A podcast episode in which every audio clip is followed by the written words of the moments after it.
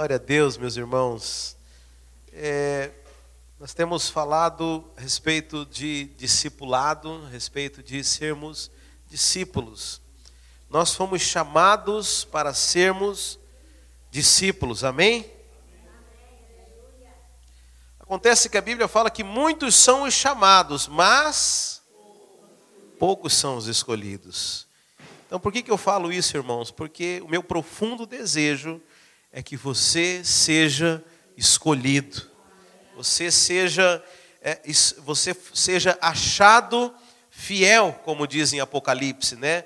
Que nós sejamos encontrados fiéis até o fim. Amém? Que o desejo de Deus é que todo homem seja salvo e que ele cresça até o ponto que ele chega à estatura de Cristo. Mas infelizmente você sabe, o trabalho do inimigo, uma vez que você foi salvo, é de, de todas as formas tentar impedir para que você venha crescer. Porque você sabe, filhos, eles carregam uma identidade, eles carregam uma importância, é muito importante. Mas como eu já tenho alertado para os irmãos, filhos que são pequenos, que não são maduros, eles também não, têm, não podem fazer muita coisa. E há uma grande, um grande mover das trevas, um grande investimento do diabo na vida dos crentes, para que eles não amadureçam, para que eles não cresçam, porque dessa forma eles também não têm nada, não oferecem perigo nenhum para o inferno, não oferece mal nenhum. Aliás, você sabe que uma das características das crianças é o, ego, o egoísmo, né? o egocentrismo. O que, que significa essa palavra? Egocentrismo o eu no centro de todas as coisas, né? Já viram como criança é? E não é mal isso, não tem problema nenhum, faz parte da descoberta da, da, do, do, próprio ser. Ele tem, ele primeiro ele tem que ter consciência de si mesmo e ele não consegue discernir que ele faz parte de um mundo que é cada vez maior. Agora o problema é a criança que já tem tipo 30, 40 anos de idade, não sei se vocês conhecem gente assim, mas continua com a mesma mentalidade infantil. Então o trabalho do diabo é que você seja esse crente que não cresceu. Porque dessa forma, você pensando apenas em si mesmo, você nunca vai entender o propósito que Deus tem para você, você nunca vai entender a obra de Deus. Você, em outras palavras, ele conseguiu te neutralizar. Né? Há uns tempos atrás, eu estava vendo misericórdia mesmo, irmã. Deus nos livre disso. Mas uns tempos atrás eu estava lendo, vendo uma frase, uma dessas frases que às vezes as pessoas postam nas mídias sociais, né? E estava dizendo assim: o diabo não precisa te destruir, se ele consegue te distrair. Já percebeu quantos crentes andam distraídos? Quantas distrações o nosso mundo tem oferecido, né? Mas glória a Deus pelo Espírito Santo que alerta a sua igreja para a missão dos últimos dias. Amém? Sabe, eu quero dizer que esse é um discurso para discípulo.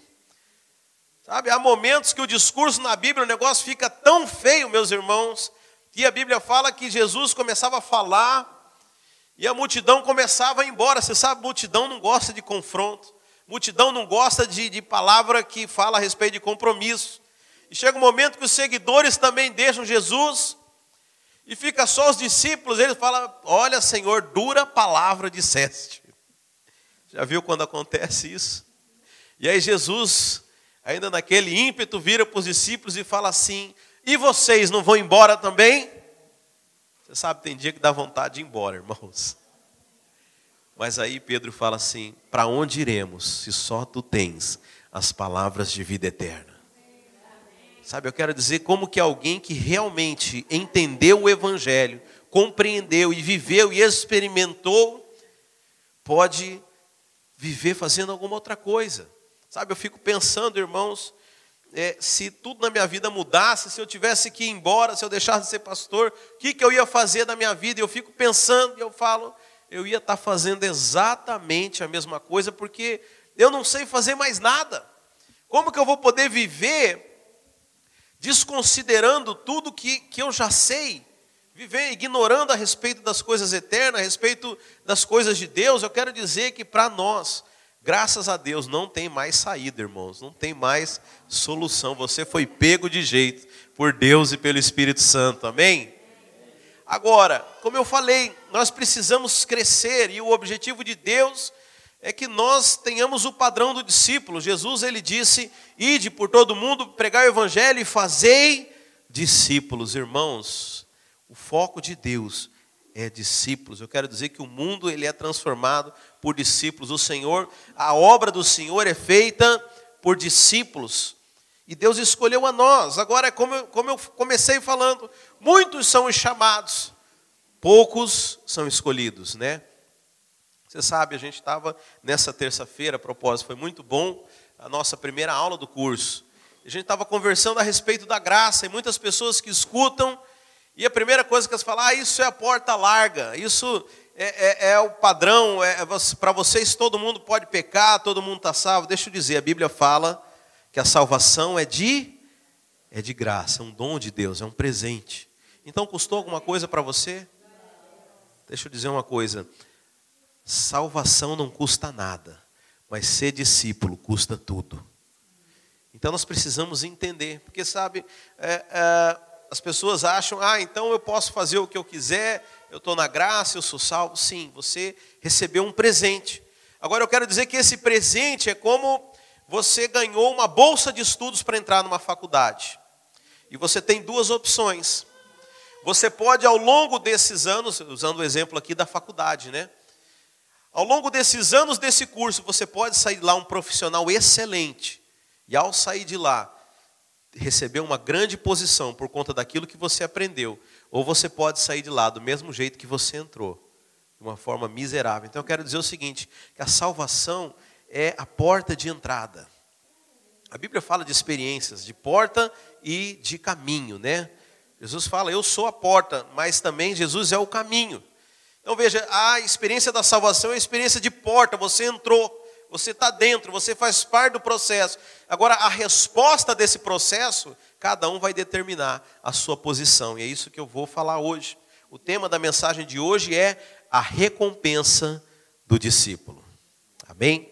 Nós falamos na, na, na reunião passada a respeito do preço de ser discípulo, né? E Jesus falou que aquele que não si mesmo, não tomar a sua cruz, né? Nós falamos da questão da, é, da conquista da nossa mente, da necessidade da gente é, é, ser conquistado e permitir que o, o evangelho entre na nossa mente. Mas hoje eu quero que você abra lá em Lucas 14, 25, quando Jesus fala a respeito do preço para ser um discípulo.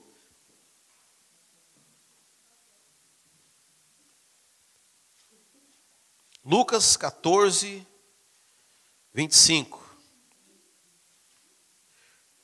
Jesus está falando aqui do preço do discipulado. Então diz assim: uma grande multidão ia acompanhando Jesus. Este, voltando-se para ela, disse: Se alguém vem a mim e ama seu pai, sua mãe, sua mulher, seus filhos, seus irmãos e irmãs e até sua própria vida mais do que a mim, não pode ser meu discípulo. E aquele que não carrega a sua cruz e não me segue, não pode ser o meu discípulo. Qual de vocês, se quiser construir uma torre, primeiro não se assenta e calcula o preço, para, se, para ver se tem dinheiro suficiente para completá-la? Pois se lançar o alicerce e não for capaz de terminá-la, todos os que a vi, virem rirão dele, dizendo: Este homem começou a construir e não foi capaz de terminar. Ou qual o rei que pretendendo sair à guerra contra outro rei, primeiro não se assenta e pensa se com 10 mil homens é capaz de enfrentar aquele que vem contra ele com 20 mil? Se não for capaz, enviará uma delegação, enquanto o outro ainda está longe e pedirá um acordo de paz. Da mesma forma, qualquer de vocês que não renunciar a tudo o que possui, não pode ser meu discípulo.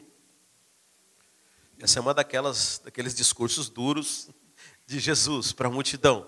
E ele está dizendo o seguinte: interessante que nesses poucos versos, Jesus fala de três, três âmbitos da nossa vida, três aspectos. Primeiro, ele fala do aspecto relacional, fala do nosso relacionamento, e ele usa a, a proximidade, o relacionamento mais íntimo de todos para falar. Ele fala: olha, se você prefere mais os seus pais, se você prefere mais os seus irmãos, se você prefere mais os seus filhos do que a mim, você não serve para ser discípulo. Jesus está falando dos relacionamentos. Irmãos, quantas vezes, quantas vezes nós deixamos de experimentar as coisas de Deus por causa da, da gente querer ficar bem com todo mundo? Então, a primeira coisa que um homem ou uma mulher de Deus quiser ser usado, precisa ser livre da opinião dos outros. Irmão, se liberta disso. Para de viver querendo agradar as pessoas. Nós só queremos agradar a Cristo. Amém? Mas Jesus ele fala de um outro padrão também. Ele fala assim, de negar a si mesmo. Então, primeiro ele fala de negar os relacionamentos, mas depois ele fala de negar a si próprio. O que, que é isso? Nós falamos na reunião passada. Você negar as suas vontades, negar os seus desejos, desistir dos seus planos. Você sabe, há um problema da maioria das pessoas. Elas estabelecem um plano para a vida delas e elas acham que Deus tem um compromisso com o plano delas. Deixa eu dizer, Deus tem compromisso com a palavra dele, não com o plano das pessoas. Mas a mentalidade das pessoas é essa: elas primeiro tomam a decisão, aí depois bota Deus e fala que Deus tem que abençoar elas. Não é assim que funciona. Sabe, Deus tem planos definidos para nós. E eu quero dizer que 99,99% ,99 não é o mesmo que o nosso, que a gente estabeleceu para a gente. Que a Bíblia fala que nós fazemos más escolhas, mas que Deus tem uma boa, perfeita e agradável vontade para a gente.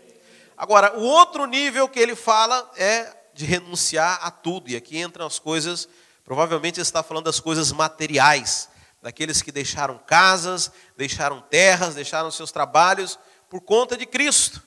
Agora veja, irmãos, eu não estou dizendo que você tem que largar de todas essas coisas. Mas Jesus ele fala o seguinte: eu estou em primeiro lugar. Amém? Você sabe, eu estava meditando na palavra do Senhor. E você sabe qual que foi o maior mandamento de todos que Jesus falou? Amai a Deus assim, sobre todas as coisas. E o Espírito Santo está falando assim: por que, que isso não é falado nas igrejas? É o maior de todos os mandamentos. Você sabe, nós precisamos ser apaixonados pela glória do Senhor e pela presença dEle, mais do que todas as coisas. Aliás, a palavra diz: Buscar-me-eis e me achareis quando me buscares de todo o vosso coração, com todo o vosso entendimento, com todas as vossas forças.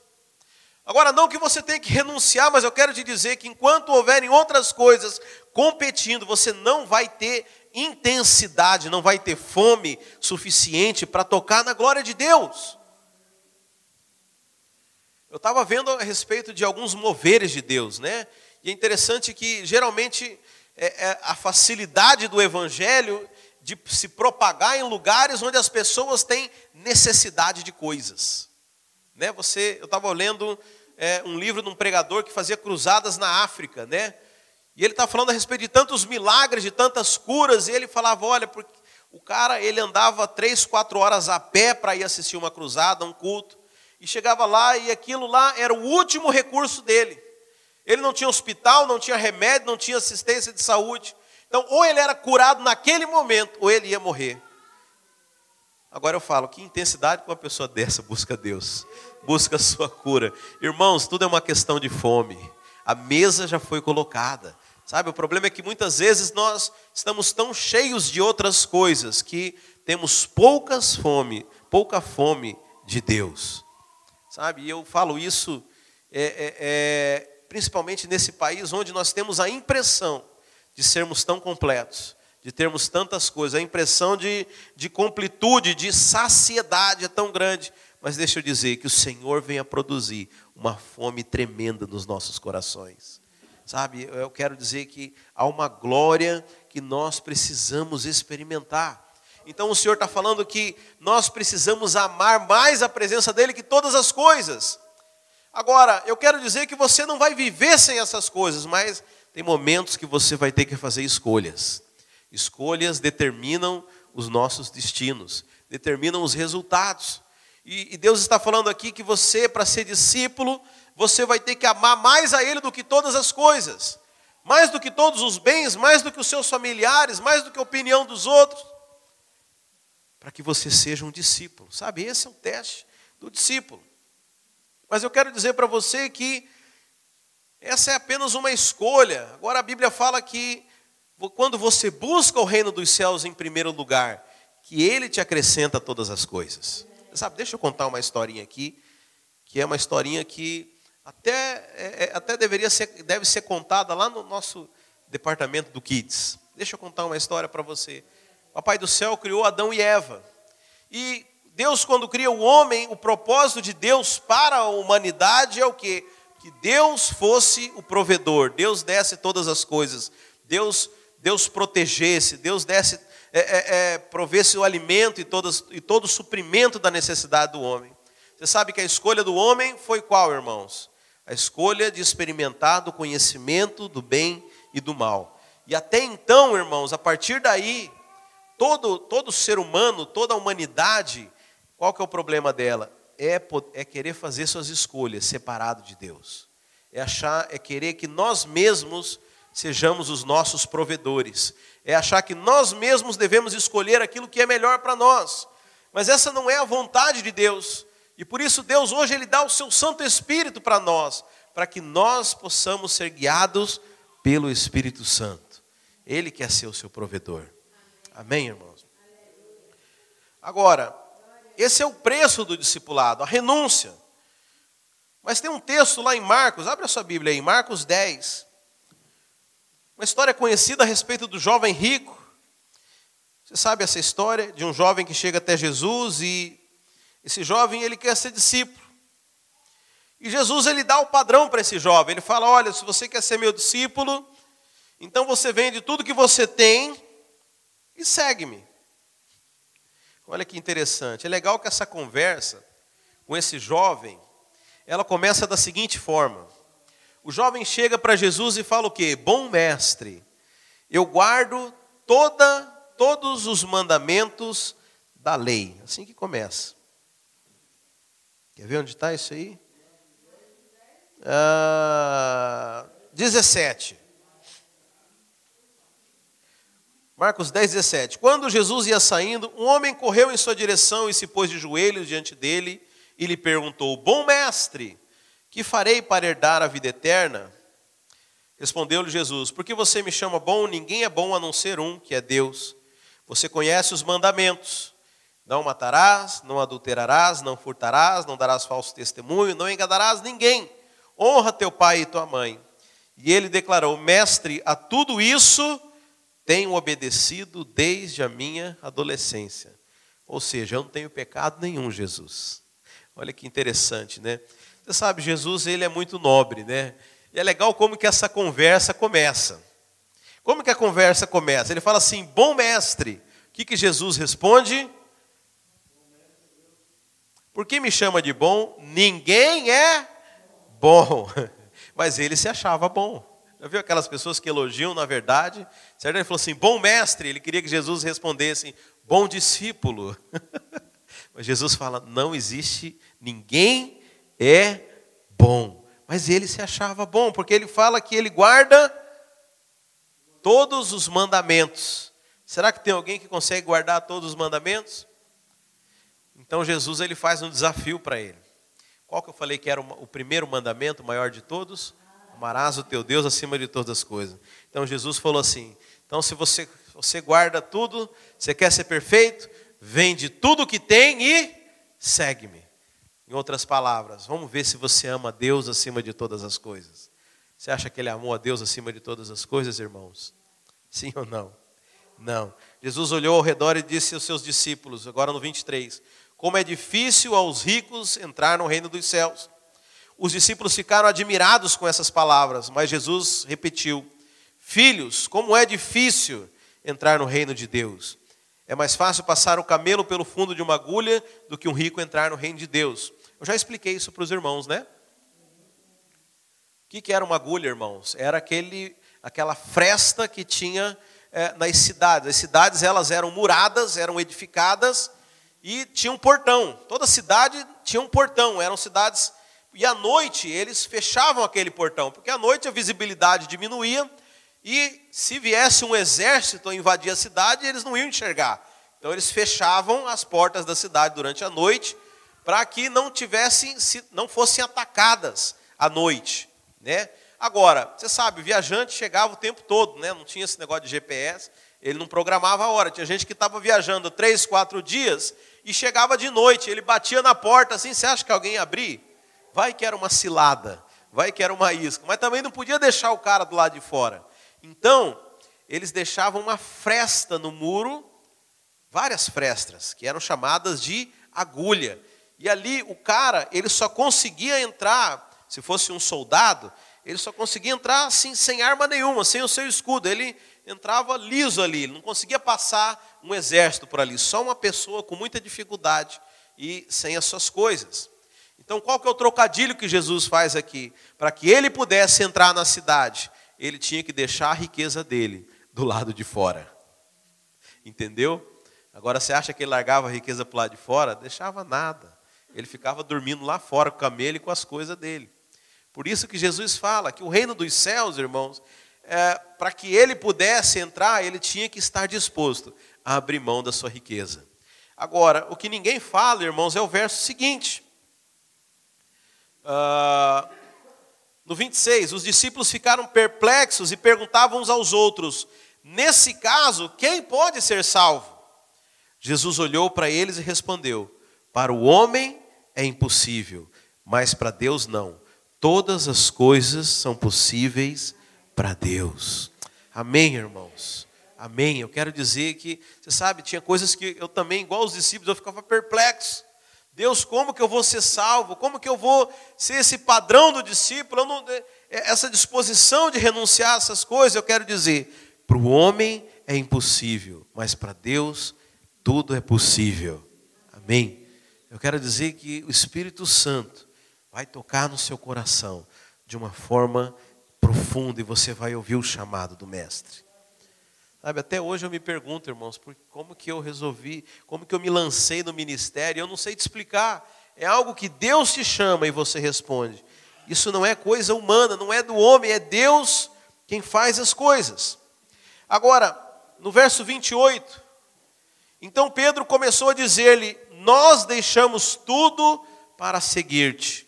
Respondeu-lhe Jesus: Digo a verdade, ninguém que tenha deixado casa, irmãos, irmãs, mãe, pai, filhos ou campos, por causa de mim e do Evangelho, deixará de receber cem vezes mais, já no tempo presente, casa, irmãos, irmãs, mães, filhos e campos, e com eles perseguição, e na era futura, a vida eterna. Amém, irmãos? Então eu quero dizer que há uma recompensa para os discípulos. Sabe, Jesus ele propõe um teste, mas você sabe, todas as vezes que Deus quer nos dar alguma coisa, ele primeiro nos testa. O propósito de Deus, irmãos, não é que você viva uma vida miserável, uma vida de problemas, mas muito pelo contrário. O propósito de Deus é te dar a vida plena, mas assim como tudo na nossa vida natural precisa passar pelo processo de novo nascimento. Amém? Nós só recebemos a vida eterna quando nós morremos e nascemos de novo. Houve um novo nascimento. Eu quero dizer que todas as áreas da nossa vida precisam passar pelo novo nascimento. Só tem um problema: para nascer de novo tem que morrer antes. E o problema é que a gente não gosta de morrer. O problema é que a gente não quer para que você, para que nasça um novo eu, para que ressurja, para que seja venha na ressurreição um novo eu, o velho eu precisa morrer. O seu ego precisa morrer. Sabe, o problema é que nós não deixamos, não queremos abrir mão disso. Você sabe, para que nasça o novo homem, o velho homem precisa morrer. Sabe, quanto mais nós insistimos, e é por isso que Jesus fala: aquele que ama a sua vida, aquele que não quer abrir mão dela, esse vai perder. Mas aquele que abrir mão, aquele que deixar morrer, esse realmente vai experimentar a verdadeira vida. Então a proposta que Deus faz para nós é essa: abrir mão das coisas que nos são tão caras, e Ele fala dos relacionamentos, fala do nosso eu, fala dos nossos bens, porque eu quero te dar algo melhor há o processo de morte para o renascimento. E Jesus fala para os discípulos: vocês que deixaram todas essas coisas, eu quero dizer que vocês vão receber cem vezes mais. Você sabe que eu ficava pensando nisso. Falei, Deus, eu deixei uma casa, será que eu vou receber cem casas? Vou virar um investidor imobiliário? Você sabe, a casa só tem valor para quem não teve a mente renovada, porque o que Deus vai te dar não é aquilo que te crescia os olhos, mas Deus vai te dar aquilo que realmente tem valor. A Bíblia fala em Lucas 16, 11: Assim, se vocês não forem dignos de confiança em lidar com as riquezas deste mundo ímpio, quem lhes confiará as verdadeiras riquezas? Deixa eu dizer para você, as verdadeiras riquezas, irmãos, não são as mesmas riquezas deste mundo ímpio. Então, quando Deus fala que Ele vai te dar cem vezes mais, Ele está dizendo que Ele não vai te dar das coisas, riquezas deste mundo, mas Ele vai te dar das verdadeiras riquezas, das riquezas do seu reino. Amém? Sabe, irmãos, nós estamos em busca das riquezas do reino. É isso que nós devemos buscar, e a Bíblia fala que aqueles que se dispõem a ser discípulos dele serão recompensados. Abre 1 Coríntios 9, no verso 16.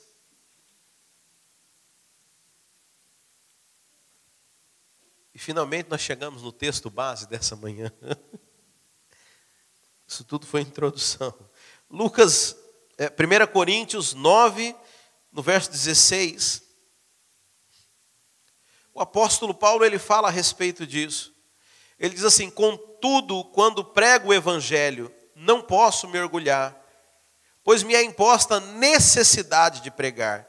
Ai de mim se não pregar o evangelho. Porque se prego de livre vontade, tenho recompensa, contudo, como prego por obrigação, estou simplesmente cumprindo uma incumbência a mim confiada. Qual é, pois, a minha recompensa? Apenas essa, que pregando o evangelho, eu o apresente gratuitamente, não usando assim dos meus direitos ao pregá-lo. Porque, embora seja livre de todos, fiz-me escravo de todos, para ganhar o maior número possível de pessoas. Tornei-me judeu para os judeus, a fim de ganhar os judeus. Para os que estão debaixo da lei, tornei-me como se estivesse sujeito à lei, a fim de ganhar os que estão debaixo da lei. Para os que estão sem lei, tornei-me como sem lei, a fim de ganhar os que não têm a lei para com os fracos, tornei-me fraco para ganhar os fracos. Tornei-me tudo para com todos, para de alguma forma salvar alguns. Faço tudo isso por causa do Evangelho, para ser co-participante dele. Vocês não sabem que de todos os que correm no estádio, apenas um ganha o prêmio? Corram de tal modo que alcancem o prêmio.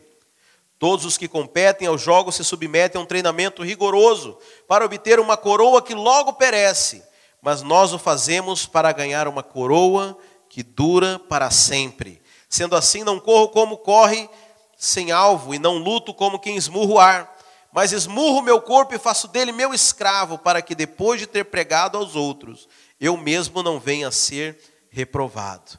Ou seja, o apóstolo Paulo, ele havia entendido que Deus havia estabelecido um propósito para ele. A Bíblia fala, é, é, ele fala lá em Filipenses que corria a carreira, cumpriu o propósito de Deus, sabe? Esse é o objetivo para ele, porque a Bíblia fala que Deus, quando estabeleceu as coisas, ele criou um propósito para a sua vida, ele deu um objetivo, e eu quero dizer que no final desse objetivo que espera você é uma coroa, uma coroa de vida, amém?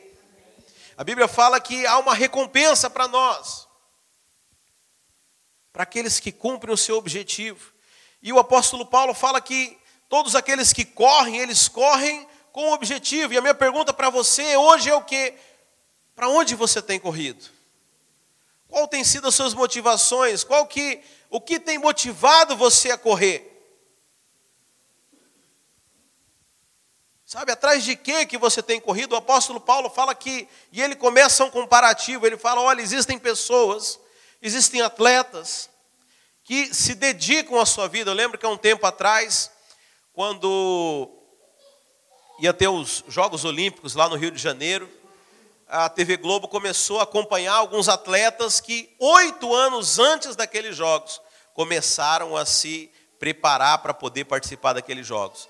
Você imagina a vida de um atleta olímpico, eles tinham uma disciplina de alimento, uma disciplina de acordar todos os dias, treinar 10 horas por dia. Aqueles jovens abriram mão de ir para a balada, abriram mão de, de comer no McDonald's, abriram mão das suas amizades, abriram mão de uma, de uma série de coisas para competir num jogo olímpico e correr o risco de ganhar uma medalha. Agora eu pergunto para vocês, vocês lembram quando que foi os jogos lá no Rio de Janeiro? Foram foi em 2000 e 2016. Foi? 16? Vocês lembram quem que ganhou os 100 metros rasos? Vocês lembram quem ganhou a natação, o revezamento, 4 por 100? Vocês lembram quem ganhou a ginástica olímpica? Foi a Daiane? Não sei não, não foi não. Você sabe, irmãos, o apóstolo Paulo fala: esses atletas que correm por uma coroa que é corruptível, que se dedicam. Agora, quanto a nós, você sabe que a coroa que nos é proposta é uma coroa eterna. Sabe, tem pessoas que dedicam a sua vida para uma glória tão instantânea que talvez dali um mês depois ninguém vai mais lembrar deles. E eles são disciplinados, e eles abrem mão, e eles fazem tudo. Agora eu quero dizer você que é cristão, que Deus propôs uma coroa para você. Eu quero dizer, como é que você corre essa carreira? Quais as suas renúncias? E o apóstolo Paulo ele compara isso. Fala, olha, nós temos algo verdadeiramente valoroso que compensa a gente correr atrás. Sabe, ele fala, e eu corro, é, é, é, não por uma coroa corruptível, mas eu, eu me disciplino, eu esmurro meu corpo, eu faço todas as coisas porque eu tenho um alvo, eu tenho um objetivo, eu sei que há uma recompensa e eu não quero abrir mão dela. Quantos de nós têm abrido mão da sua coroa, da sua recompensa? Sabe, eu li aquela história de, de Esaú e Jacó. Quem conhece a história de Esaú e Jacó? Do prato de lentilha. Quem já ouviu falar isso? Falou, não, isso é história de criancinha, não pode ser. Você sabe, Esaú, ele tinha o direito de primogenitura, ou seja, ele tinha o direito de ter a sucessão da sua família. Sabe, ele, ele ia receber a bênção do seu pai. E a Bíblia fala que um dia ele chegou morrendo de fome.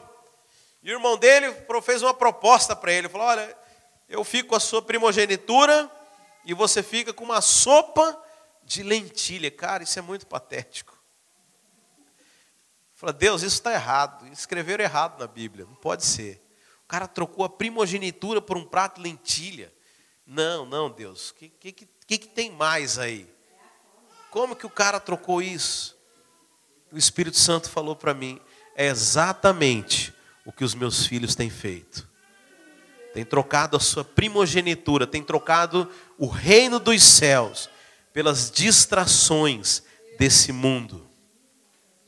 É mais patético do que isso, irmãos. É mais patético é pior, porque você está trocando o destino eterno por coisas que são tão momentâneas, e você sabe, como eu falei, às vezes esses atletas daqui fazem tanto e nem ganham. Sabe, mas eu quero dizer que o Senhor, Ele estabeleceu uma carreira para você. E assim como o apóstolo Paulo fala, muitas vezes isso vai nos exigir, disciplina. Sabe, mas nós temos que ter um alvo, nós temos que entender, e deixa eu dizer, você sabe, uma, algo muito forte que o apóstolo Paulo ele fala aqui. 1 Coríntios 27, ele fala assim: sendo assim, não corro como quem corre sem alvo. Sabe, você tem alvo naquilo que você tem corrido? Você sabe para onde você está indo? Você sabe o que você está fazendo, aonde vai dar? E ele fala assim: não luto como quem esmurra o ar. Já viu algum. É, só pode ser doido, né? Se você vê alguém dando murro no ar, só pode ser doido, mas ele fala que essa é a vida de muitas pessoas. Aliás, ele está falando aqui para os crentes. Ele está falando para os crentes, porque essa carta aqui ele escreve para crentes, lá em Coríntios. E ele fala assim: para que eu, depois de ter pregado aos outros, eu mesmo não venha a ser reprovado. Agora, você acha que o apóstolo Paulo está com medo aqui de perder a salvação? Não, irmãos, ele está com medo de deixar de ganhar a coroa, a recompensa. Agora, irmãos, não, é, é, só para que você entenda, a recompensa não é a salvação. O galardão não pode ser a salvação, porque a salvação é de graça, sim ou não? É um presente. Então, por que, que você vai ser recompensado por um presente que você ganhou? Não, a salvação é de graça, mas nós estamos falando aqui a respeito do reino do Senhor.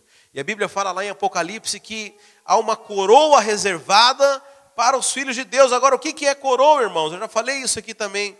Coroas são as posições de autoridade no reino do Senhor. Coroa não é salvação, irmãos. Coroa são posições de autoridade. Então há uma recompensa para os discípulos, há uma recompensa para aqueles que se dispõem a renunciar às coisas. Sabe, Deus pergunta para você hoje: atrás de que que você tem corrido? Onde você tem colocado os seus tesouros? Onde você tem ajuntado os seus tesouros? O propósito de Deus é que você venha juntar tesouros no céu. Filipenses 3, 7 é interessante que o apóstolo Paulo, ele fala a respeito daquilo que ele quando ele tem um entendimento, ele fala assim: "Para mim, o que para mim era lucro, passei a considerar como perda por causa de Cristo.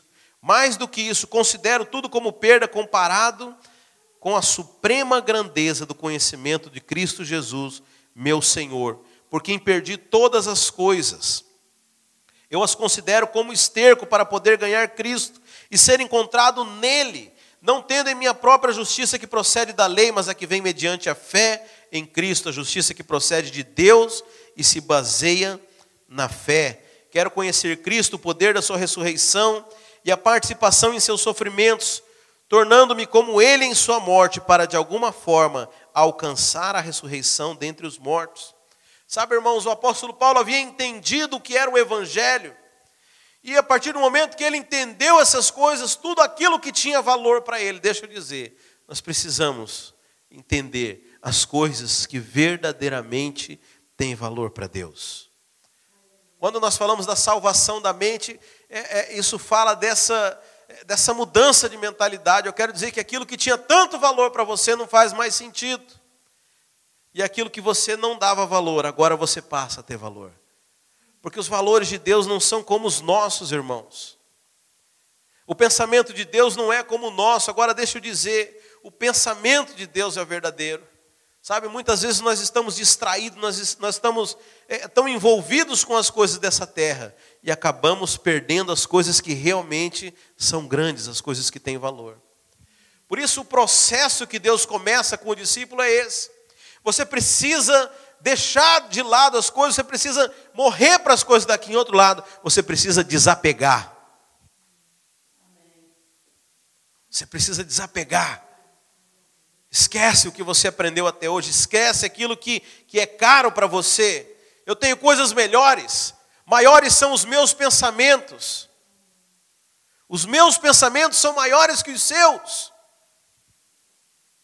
Sabe, mas enquanto a gente for apegado, enquanto a gente for ligado, enquanto, ai Deus, ah, minhas coisas, minha vida, o meu, o meu, eu, eu, eu, o meu conforto, a minha casa, o meu, meu dinheiro, as minhas coisas, deixa eu dizer.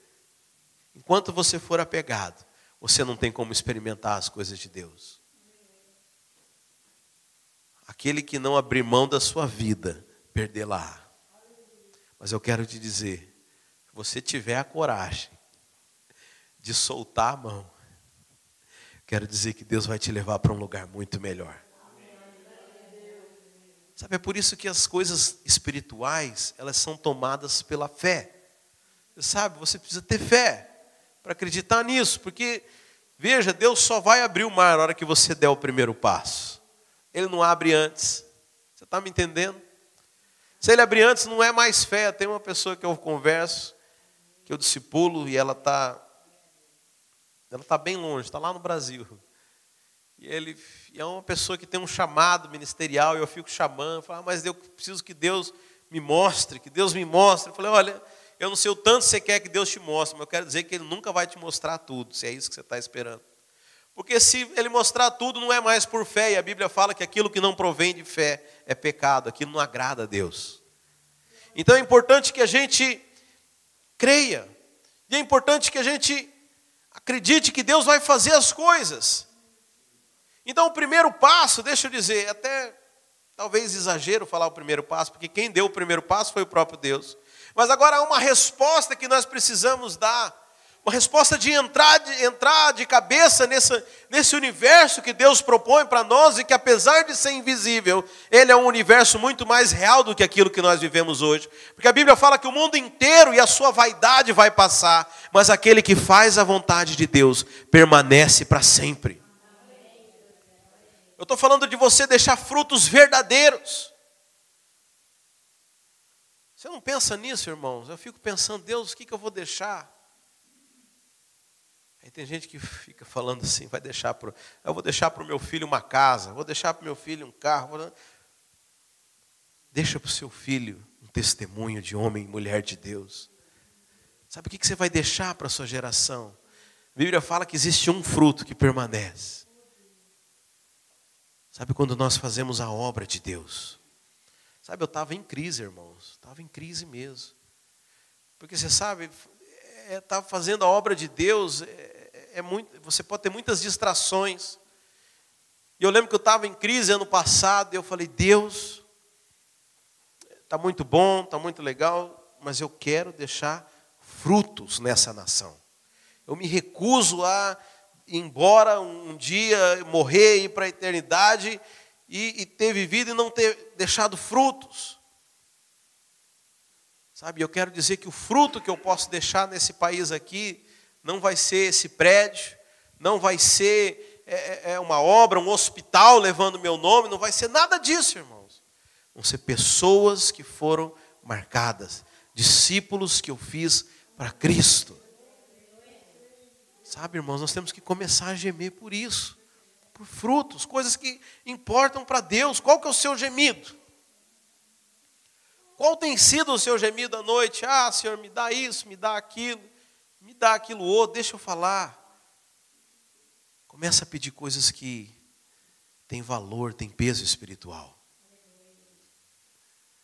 Uma vez eu estava conversando com Deus e falando, abrindo meu coração das coisas que eu desejava, e Ele falou assim: é que Deus não fala com voz ativa, é percepção e a gente interpreta. E ele, mas em outras palavras, assim, você é tão, tão raso, tão bobinho, tão novinho, tão, tão infantil ainda nas coisas, você só me pede coisas imediatas, imediatistas para essa sua vida. Eu quero dizer que a nossa história, ela é eterna. Você sabe, tem coisas que você me pede hoje que eu vou fazer lá na eternidade, tem coisas que você faz hoje que você só vai descobrir é, é, na eternidade, sabe? Nós somos tão conectados com as coisas que são momentâneas, tão, tão ligados ao aqui e agora. Deixa eu dizer, Deus está construindo uma relação eterna com você. Nós precisamos viver com base nesse ponto de vista. Vai doer menos, irmãos. Porque a gente valoriza tanto esse, esse, esse tempo que nós vivemos aqui. Eu fico pensando quando o apóstolo Paulo fala: olha, essa nossa leve e momentânea tribulação. Ele não se importava.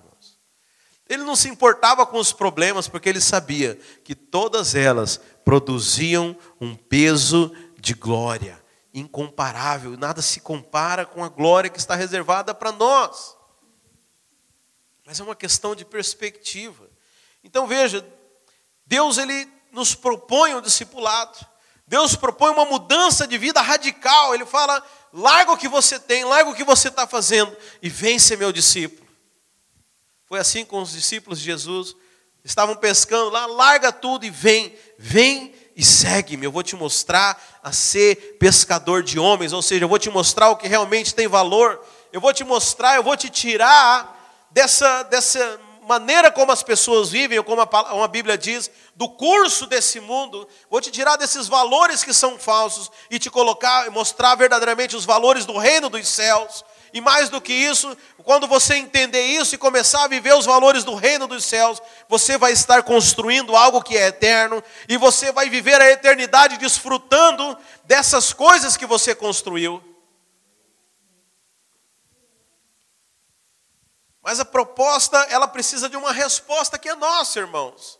Da nossa disposição em entender e compreender e entrar nesse padrão de vida. Em outras palavras, você negar a si mesmo. Você abrir mão daquilo que você viveu até hoje, daquilo que você tem como valoroso para você. E você começar a receber das coisas que são de Deus. E o que Jesus fala para os discípulos, para aqueles que aceitam, que vocês serão tremendamente recompensados. Eu vou dar para você o que realmente tem valor. Você realmente vai começar a ter riquezas, riquezas que são espirituais, e não riquezas que são que, é, é, é que, que as coisas vão passar, tudo aqui vai passar, irmãos. Mas eu estou falando, ei, acorda, filho. Acorda para o que realmente tem valor. Acorda para as coisas que realmente têm sentido. Você sabe, irmãos, eu já vi muita gente perto da hora de morrer. O pastor tem essas coisas. Muita gente no seu leito de morte. E maioria das vezes é ali que ela se dá conta. No leito de morte a pessoa se dá conta. E é interessante, eu estava vendo até um cara falar na internet. Quando o cara está no leito de morte, ele não fala assim: traz para mim aquele relatório que eu tenho que terminar de fazer. Traz para mim a TV de 60 polegadas que eu trabalhei duro para ganhar. Deixa eu ver a chave do meu carro pela última vez que eu fiquei pagando 72 preços. Não, ele quer estar perto de quem? Traz os amigos, traz a família. Porque naquele momento ele se deu conta que as pessoas valiam mais. O problema é que é no leito de morte. E o que Deus ele nos alerta, o chamado dele é o seguinte: ó, oh, aproveita enquanto há tempo, acorda agora. Acorda. Sabe, é, é, deixa de andar segundo o curso desse mundo. Tem algo de mais valor que eu tenho para oferecer para você. Mas a, a, a questão é que quando você começa a mudar a sua mente, você começa a perceber esses valores já. Então a Bíblia fala que existe uma parábola que o reino dos céus é semelhante a um homem que ele encontra uma mina num lugar e ele descobre que ali há algo muito precioso e ele vende tudo o que tem para comprar aquela terra. Sabe, esse é o reino dos céus. Então tem pessoas que às vezes falam assim: "Ah, você deixou suas coisas". Você sabe, irmãos, eu não gosto de falar esse tipo de testemunho. Tem pessoas que acham que é muito testemunho, dizer, ah, eu larguei tudo pelo Evangelho. Isso para mim não serve como testemunho, porque no fundo eu tenho que confessar para os irmãos, eu fui um cara muito interesseiro. Eu quero dizer que eu fiz isso porque eu enxerguei algo de mais valor. E você sabe, a questão do Evangelho é só uma questão de perspectiva. É uma questão de termos os olhos abertos. Então eu quero dizer que não é que eu tenha seja generoso, não, eu falei, eu vou dar uma ajudinha para Deus. Não, eu fiz tudo isso. Porque Deus, eu consegui enxergar algo que tinha mais valor.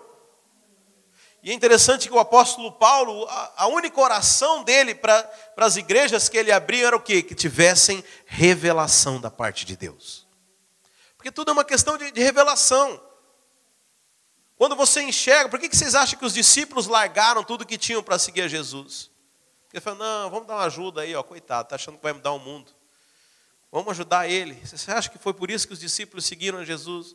Não, eles enxergaram algo que outras pessoas não enxergaram. Por isso nós precisamos de pedir por revelação espiritual. Que o Senhor abra os nossos olhos. Tira essa cegueira. Você sabe, o mundo ele ele vai colocando tanta sujeira, tanto entulho em nossas frentes, é, é, tantas coisas diante dos nossos olhos que às vezes nós ficamos encantados. Você sabe, isso aconteceu com os discípulos de Jesus. A Bíblia fala que Jesus estava chegando em Jerusalém. Você sabe, quem, quem já, já viu, pelo menos na TV, aquela igreja que a Universal construiu lá no Braz, em São Paulo, que eles chamam de Templo de Salomão. Olha, eu nunca fui lá, mas parece ser um negócio fantástico, maravilhoso. E olha que isso é só uma cópia, né? Então, você sabe, a Bíblia fala que os discípulos estavam chegando com Jesus e eles estavam olhando o templo em Jerusalém. Você imagina como que devia ser aquilo, né? Encantados, falaram: Olha, Jesus, olha o templo. E Jesus vira para ele e fala: Isso aí não vai sobrar pedra sobre pedra. Tudo nesse mundo está entesourado para o fogo. Sabe, Jesus tinha entendido, sabe, ele não se encantava, ele não se distraía com as coisas que para o mundo saltam aos olhos. Eu quero dizer que o que tem valor nesse mundo não são as grandes coisas que o mundo reputa, mas o Senhor tem um outro sistema de valores. Na verdade, os verdadeiros valores são esses, são os valores celestiais do reino, são valores espirituais que hoje as pessoas desprezam, mas deixa eu dizer, isso é o que realmente vai ter valor. E se você conseguir compreender essas coisas agora, eu quero dizer que você vai ter a oportunidade de recebê-las na, na eternidade, se você enxergá-las agora, porque é hoje que o Senhor nos oferece elas, é hoje que o Senhor nos entrega a sua herança. Agora você tem duas opções, às vezes você não enxerga valor nenhum nela e despreza, ou você pode enxergar valor nela. E é interessante que a Bíblia fala que todas as coisas do reino dos céus vêm em forma de sementes. Então você recebe uma semente, você tem duas opções. Você olha para essa semente e você pode enxergar o potencial dela e você pode cultivá-la e no, depois você vai ter uma grande árvore, ou você pode desprezar essa semente e dispensar ela. Você sabe, eu me lembro uma época, uma, uma situação que aconteceu uma vez, em que eu tinha que multiplicar a célula e tinha um irmão que tinha disposição. Eu chamei ele, ele já tinha um tempo que havia treinado comigo. Eu falei: Você vai cuidar dessa célula. Agora, esse irmão ele tinha um problema, ele era negativo, ele, não, ele, ele era crítico, muito negativo. Muito cuidado com isso, irmãos.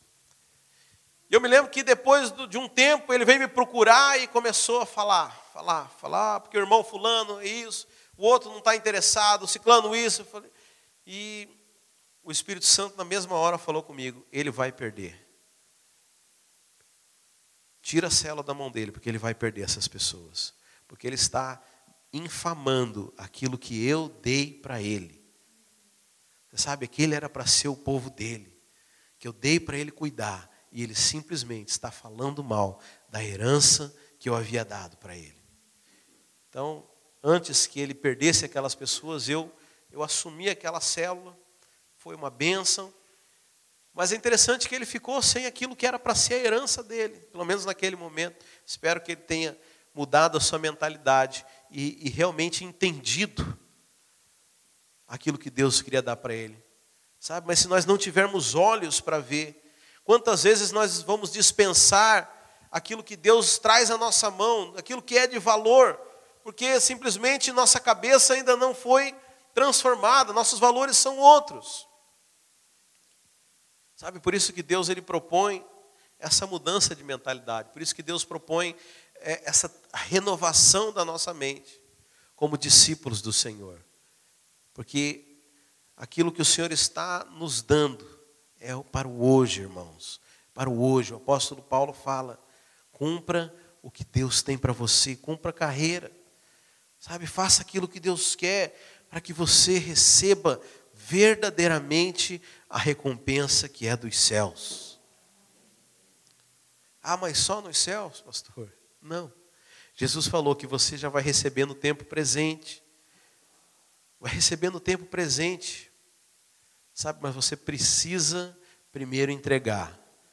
Você sabe, aquele que retém, ele perde, mas aquele que libera, ele recebe. Sabe, que nós possamos a, a viver como discípulos e que nós possamos entrar na recompensa que o Senhor entrega, que é para os seus discípulos também. Amém, queridos? Glória a Deus.